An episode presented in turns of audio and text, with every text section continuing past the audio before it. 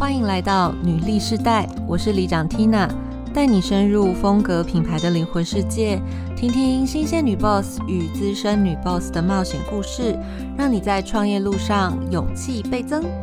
一起成为令人着迷的女力角色吧。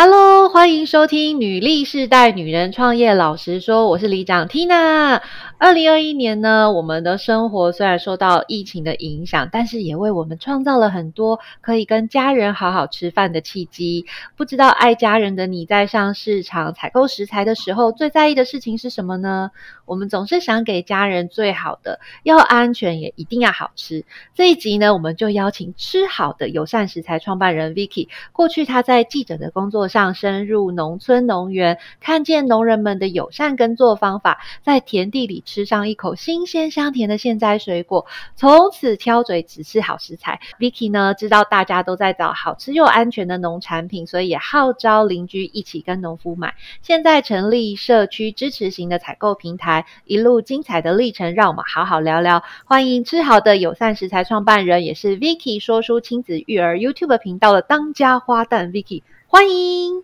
Hello，大家好，我是 Vicky。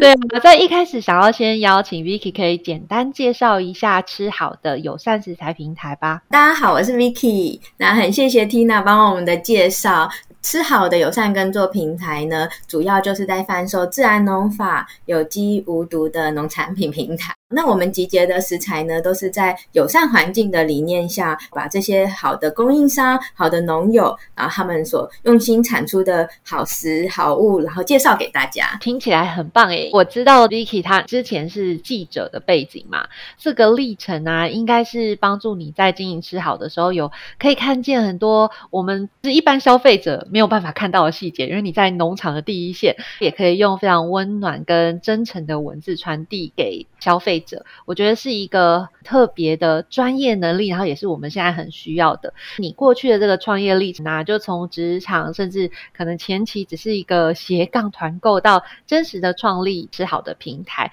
是一个非常大的跨越。那是什么样的关键或是历程，让你跳入了这个火坑？其实我以前在政治大学念书的时候，我就很关心环境相关的议题，然后还有社会正义相关的议题。当初我其实是双主修新闻跟教育，当时我就觉得这两个东西是最能够影响人的，对，所以我挑选了它双主修。那其实以前在学生时代，我就会去参加一些环境运动，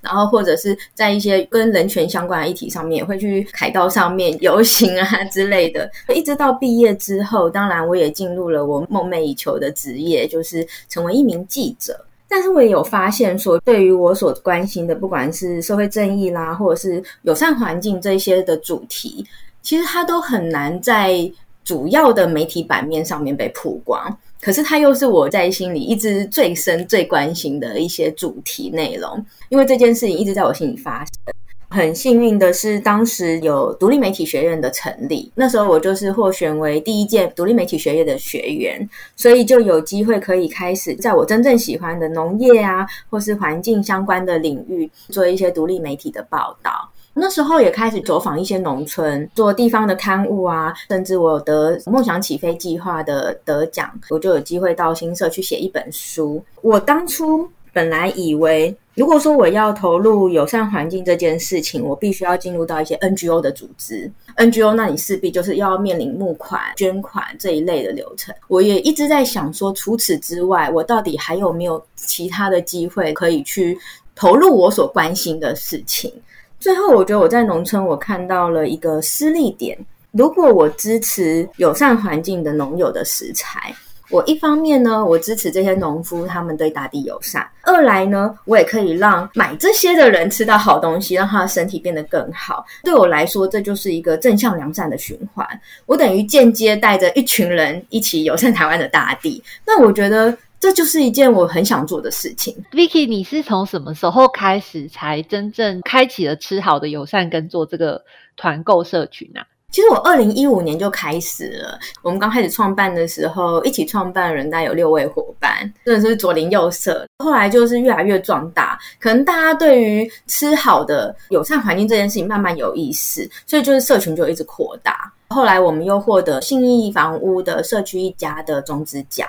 就是慢慢有一些曝光被看到的机会，这样子。确实有很多热心的社区妈妈们也会在社区组织团购。那这件事情呢，我觉得做起来是蛮费力的啦。团购这件事情有很多细节跟服务要去照顾。那你们是在什么样的契机下会正式的把吃好的作为一个公司化的情况下去做经营？正式开始吃好的，想要迈入商业经营的话，应该算是二零一九年。就那时候我生完老二，生完大概半年后，那那时候我也开启了我的 YouTube 频道。然后那时候其实也一直不断的在思考家庭跟工作之间的平衡。当两个小孩子都出生的时候，先生跟我彼此两个人都非常的忙碌，回到家里都已经精疲力尽，很难有好的家庭时光的时候，就会开始想，那到底我们的生活还有什么新的可能，去创造一个新的平衡？当时一直对吃好的的这个社群，一直还是怀抱着一个嗯。因为他可能就像是我第一个生的宝宝吧，就是觉得一直对他很有很有情感，也觉得许多农友需要我。当然我知道说帮农友们曝光好的东西一定有一定的帮助，但是我也会问他们说，曝光之后呢，他们有时候也会只是说，嗯，可能刚上电视的那几天，那一个礼拜可能销量暴增，爆到我都没有量，可是后面就没了。曝光是好事，但是一个长期稳定的购买支持，我觉得才是。一件事情可以持续永续的力量，然后我就是看到自己还是被需要着，同时也会有很多我们以前社团的好朋友啊，有一场问我说啊，Vicky，我最近想要找芝麻啊，然后或者是找黄豆啊，那你有没有认识的好的农友？就是看到自己其实在这两方其实一直都扮演着被需要的角色，我觉得人很需要被需要，真的耶！听起来这件事情真的很燃烧你的热情。其实，在我们的群里面啊，也有就是做跟五谷杂粮有关的伙伴，我下次介绍给你。哦，太好了！他身边一定有很多好农友名单。这样，之前在跟 Vicky 聊的时候啊，我记得你有跟我分享说，你自己把吃好的比较定义在社会企业，那也提到很希望能够做到三方共好。那其实我第一次听到这个概念呢，是来自日本企业主的分享，因为他们是说在日本晋江那个地方有一个叫三方好的概念，就是他们希望在做生意的时候，买方、卖方还有社会都可以更好，因为他们的目标都希望自己成为一个百年企业嘛，就企业可以永续发展，不是把利益最大化当成经营的最高目标。所以我也很好奇，吃好的是怎么样做到可以在比如说消费者端、农友端、社会这方面都做到一些努力跟平衡。其实社会企业对我来说，它的定义呢，就是三者的永续。首先，第一个就是在环境永续上面做到友善环境；第二个呢，就是在在社会正义上面，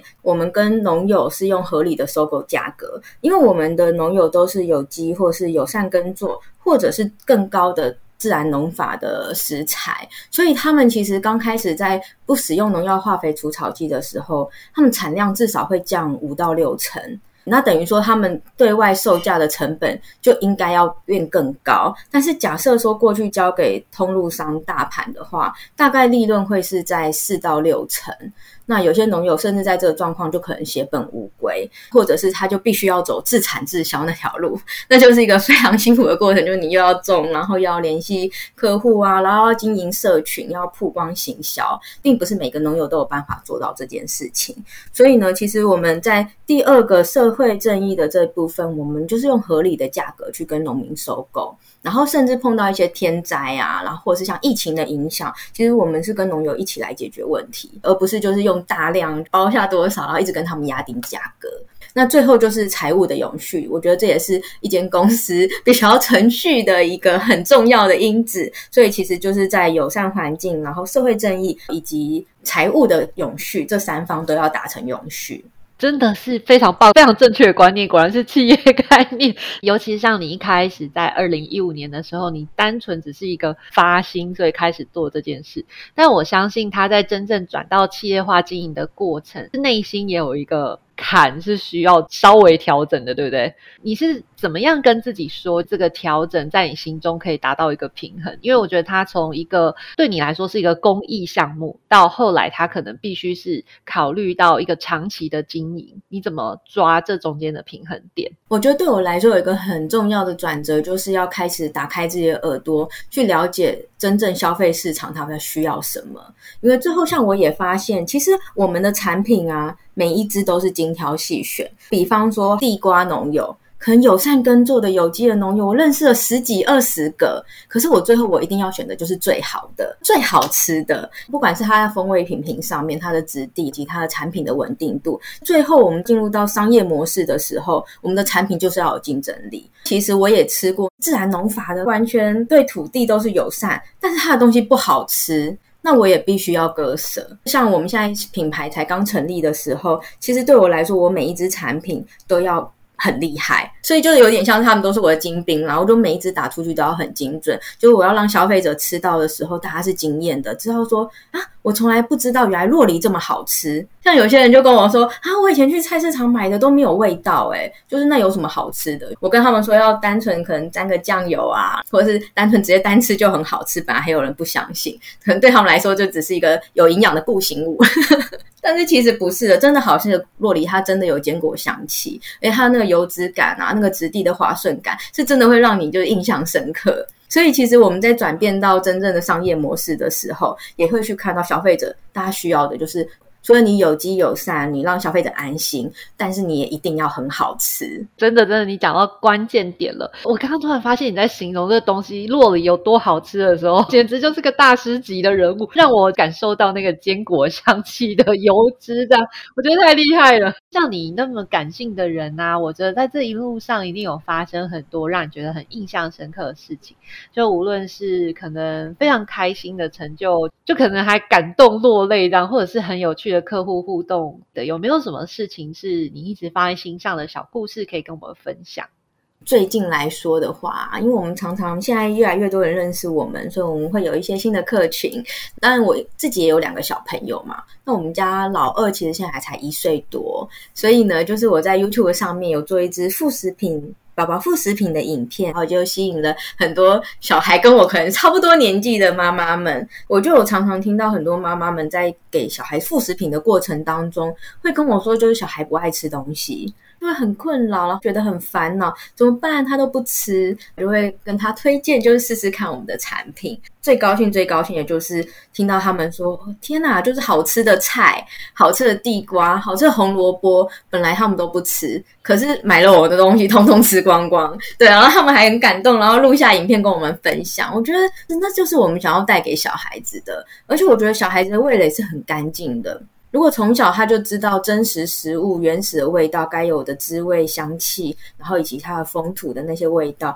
其实他长大他对那些很多添加物的那些不是原型食物的东西就不会这么渴求。那那我也觉得健康的身体就是父母可以带给小孩最大的财富。哎，所以你们家的小朋友是不是不吃零食？不大吃哎，因为糖对身体不好。这也来自于说我以前就是写食安相关的记者嘛，然后也采访过像林杰良医师啊、谭敦慈啊，甚至。从从林医师这种，那他们其实会很严格的禁糖。那我觉得，那他们给我的观念也会影响着我。就是如果可以的话，我也不想要给小孩碰那些。所以小孩子现在有时候，甚至别的家长给他一些糖果或者是巧克力，他会跑来问我说：“妈咪，我可以吃吗？”我说：“不行。”他就会自己主动说：“我不行吃这个。”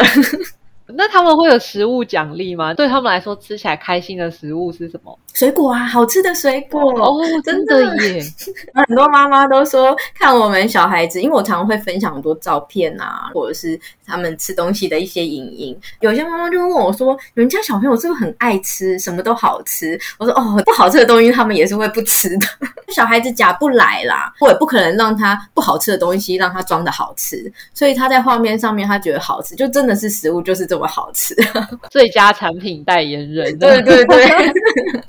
OK，那我还想要多问一下，因为其实，例如说，刚好上个礼拜，老实说，台湾的整个气候状况非常的不好，好大雨在中南部影响很大。不知道 Vicky 合作的农友有没有这样子的经历？那通常你们都会怎么样协助他们在灾后你之前有这样的经验吗？就是协助他们可能在过剩的农产啊，或者是可能暂时就是没有办法有好的一个作物生产的情况，怎么样去解决？我觉得这两年台湾气候条件上面无雨则旱。那有雨则涝的这种情形，其实慢慢的越来越常见，特别是中南部啊。如果说像叶菜类的，或是瓜果类的，一遇暴雨，它确实就是会泡水，泡水之后它出货状态就不好，或者是瓜就会裂果。那裂果这样的东西，对消费者来说也不大能够接受。这种因为气候条件产生的不稳定的因素，真的是目前还比较难去克服的。但是我们能做的，其实就是我们也同时也推广习食的概念。像我们今年其实吃好的也获得新北市农业局的呃习食分享的一个奖状，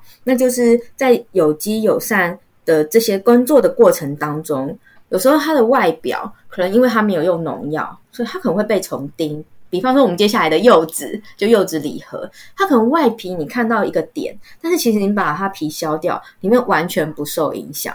或者是我们有些就是水蜜桃部落那边的五月桃，它可能只是长得稍微小颗一点点，可是风味一样好吃。可是过去可能消费者就觉得哦，水蜜桃就是很大颗、很红、很漂亮，但他们不知道说哦，原来这样子的西福桃也是很好吃的。所以我们会去推广它在食用安全上，还有食用品质上是没有疑虑的东西。然后同时呢，我们也推广这样的吸食概念，让大家不要浪费食物，因为他们都是有机友善、很好的食材。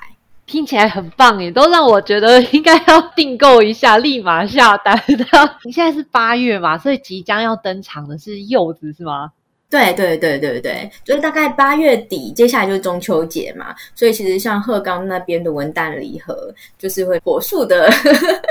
就是马上火速的进行这样子。那我们最新像是洛梨也是很受大家的欢迎，因为它有好的脂肪嘛，好的 omega 三，对我们的心血管都很有帮助。再来是星星梨。像我们最近马上就是要推出新的新兴梨，那它也是在新社那边，我们找到生物动力自然农法的，那很多华德福的家长呢，也都跟这农友合作，契作去。做定期的购买。我记得 Vicky 在跟我介绍你们这个吃好的品牌的时候，你还有提到一个我之前没有听过的概念，叫做社区支持型购买。好像你们现在也在台北有几个不同的定点可以买得到你们的这些产品。这个社区支持型购买，你们是怎么做的呢？社区支持型就是 CSA 嘛，Community Supported Agriculture。当初这个概念呢，是从国外看到的。外国呢，他们会有一群人，一群社区，通常是方圆比较靠近的距离的邻居们，他们一起用购买的力量支持一些农友，他可能是有机或是自然农法，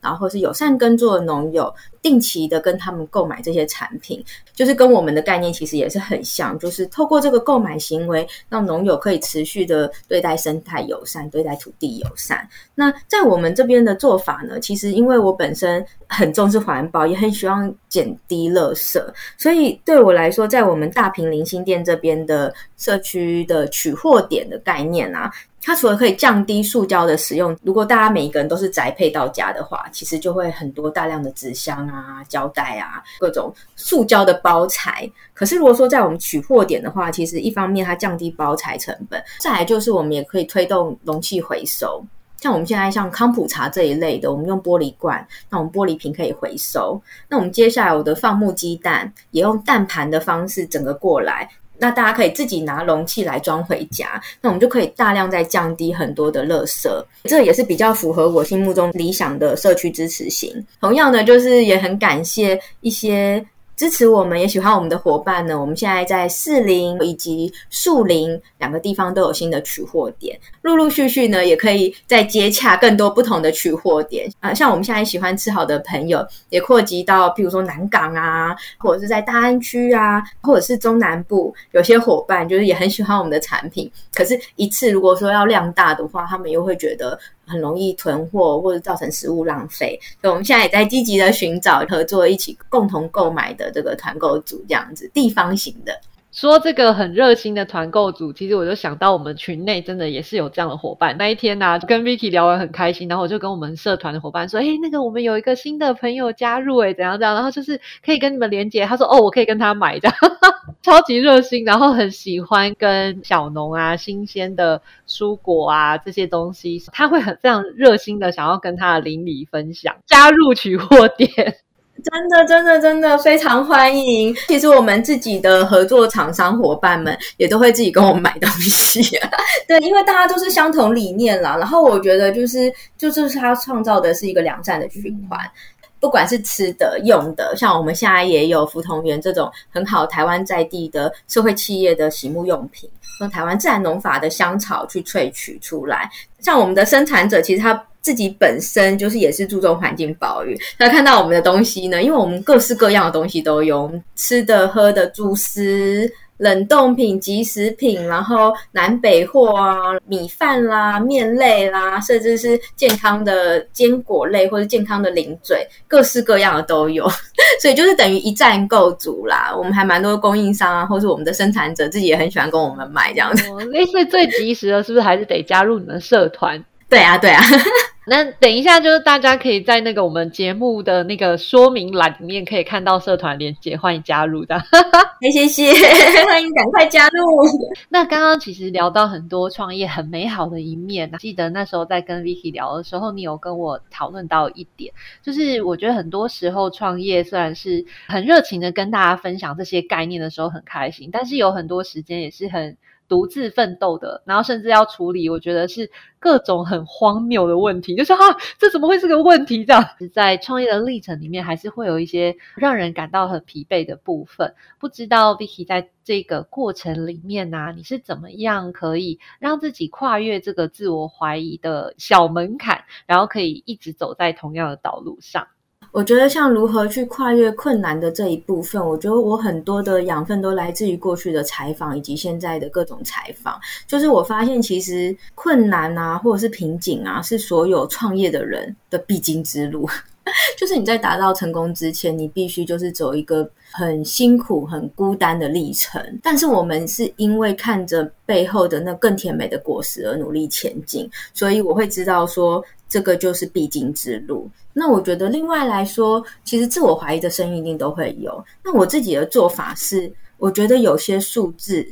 其实是可以看着它前进的。我比方来说，就是譬如说社团的人数，当我就是比较低潮的时候，我看着社团人数的成长，或者是我看我 YouTube 的订阅人数的成长，或者是我在看到我的农友、我的供应的厂商越来越多，就是当我看到这些数字的累积跟成长的时候，我会看到我自己在前进。然后还有就是，其实我自己也很爱学习，我上很多课。比方说，像也许我当初是因为一股脑儿的热情跟理想，然后还有一些梦想投入。但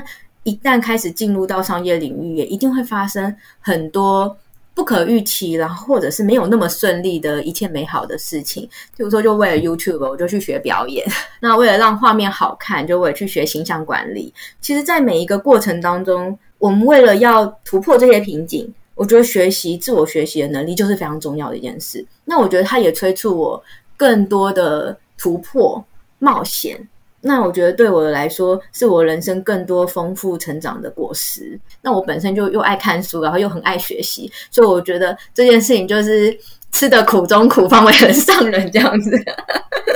非常好的正面概念。老实说，这跟我自己开始做这个创业社群啊，也有很类似的地方。因为我觉得有的时候，如果我们自己身边没有创业的好朋友的话，有可能在经历某一些事情的时候，我觉得难免会自我怀疑，就觉得说是不是我做的不够好，或是我不够努力。但是呢，老实说，这些事情身边有几个创业的朋友伙伴聊一聊，就知道说哦，其实这也没什么嘛。他遇到事情比我还牛，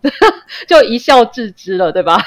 没错，没错，没错。我会觉得说，因为看到越多，会越觉得创业它不只是努力。还有时候还有天时地利人和，有时候刚好就是一阵风，譬如说刚好时安风暴，有些厂商就起来了，或者是有时候刚好哪一个社会议题正在滚动，所以有些人就成名了，被看见了。但是其实他在做的事情跟平常依然没什么两样，他就是在一个看似很平凡无奇的时刻就被发现了，就成功了。所以我觉得真的就是尽力把自己活成自己理想中的样子，做好自己的本分，努力的在自己的道路上面前进。那其实。呃，有没有成功，或是是不是一系成名那些事情，我们都不知道它什么时候会发生。但是我们就是踏踏实实的走自己喜欢的路上。特别是我觉得女人就是爱自己，把自己活得闪闪发光，活成自己喜欢的样子。我觉得这就是最重要的。那个 Vicky，我想问你，刚刚说就是经历某些时刻啊，像这次的疫情对你们来说有什么影响吗？其实疫情对我们来说反而是订单大爆炸。大家关在家里不敢出门啊，然后刚好我们又是食材的网购，所以其实反而在这个过程当中，我们订单量是上升的。那我们也因为知道说很多人不敢出门，所以其实我们在第一周疫情发展的第一周、第二周，其实我们甚至免费帮大家送到货，就是送到府这样子。因为我们的社群还蛮多都是新店这一台带，对，所以我们甚至就是帮大家送货。最后这个乐观许愿时间啊，你可不可以跟我们分享一下你心中的吃好的的下一个阶段是什么？你希望怎么样扩张这这个平台的影响力呢？接下来呢，我们除了想要邀集更多在地方型的一些社区妈妈，或者是地方团购组，也可以加入我们合作之外呢，就是其实我们也期待就是透过更多营养师啊，或是 KOL 的曝光，然后可以让我们这样子跟着季节吃好的的这样子的理念，然后可以更多扩散出去。那甚至在下一个阶段呢，我们当凝聚了一个一个的社群，这些社区支持型的点呢，就像是一个一个星星点嘛。那繁星点点之后，大家串联在一起，甚至我们有机会可以支持一些农夫转型。那这也是我在产地的时候，常看到很多农夫，他们也不想要用农药，或者是。想要对土地更友善，但是很担心的一件事就是，当我一旦变成有机或友善，我的东西要卖去哪里？当如果背后已经有足够的力量支持他们的时候，他们就可以勇敢转型。那我觉得对台湾土地的反转，或是未来更多干净的土地，是很棒的一件事情。很多的力量，我觉得都会来自于相同理念的人的结合。所以我觉得未来就是这个社群一定会越来越强大，这样子，那我们可以做的更多。真的，我觉得 Vicky 整个人在谈到这件事情的时候，就像你说，真的是闪闪发光。我也相信，在你的信念如此坚定的时刻，你们的社群一定会越来越好。感谢今天陪我们到最后的听众朋友，欢迎你继续呢追踪订阅我们的频道。如果你喜欢这期节目，欢迎你追踪吃好的这个平台。非常感谢今天 Vicky 的分享。如果你喜欢我们的分享呢，请打五星好评，也欢迎留言给我们。你的鼓励就是我们的最大动力。也请推荐给你身边的好朋友，与我们一起在空中相会。我会分享女性在创业路上所经历的酸甜苦辣，让你搞懂比努力更重要的真能力，一起梦想变现。记得追踪订阅我们哦，拜拜！记得订阅哦，拜拜。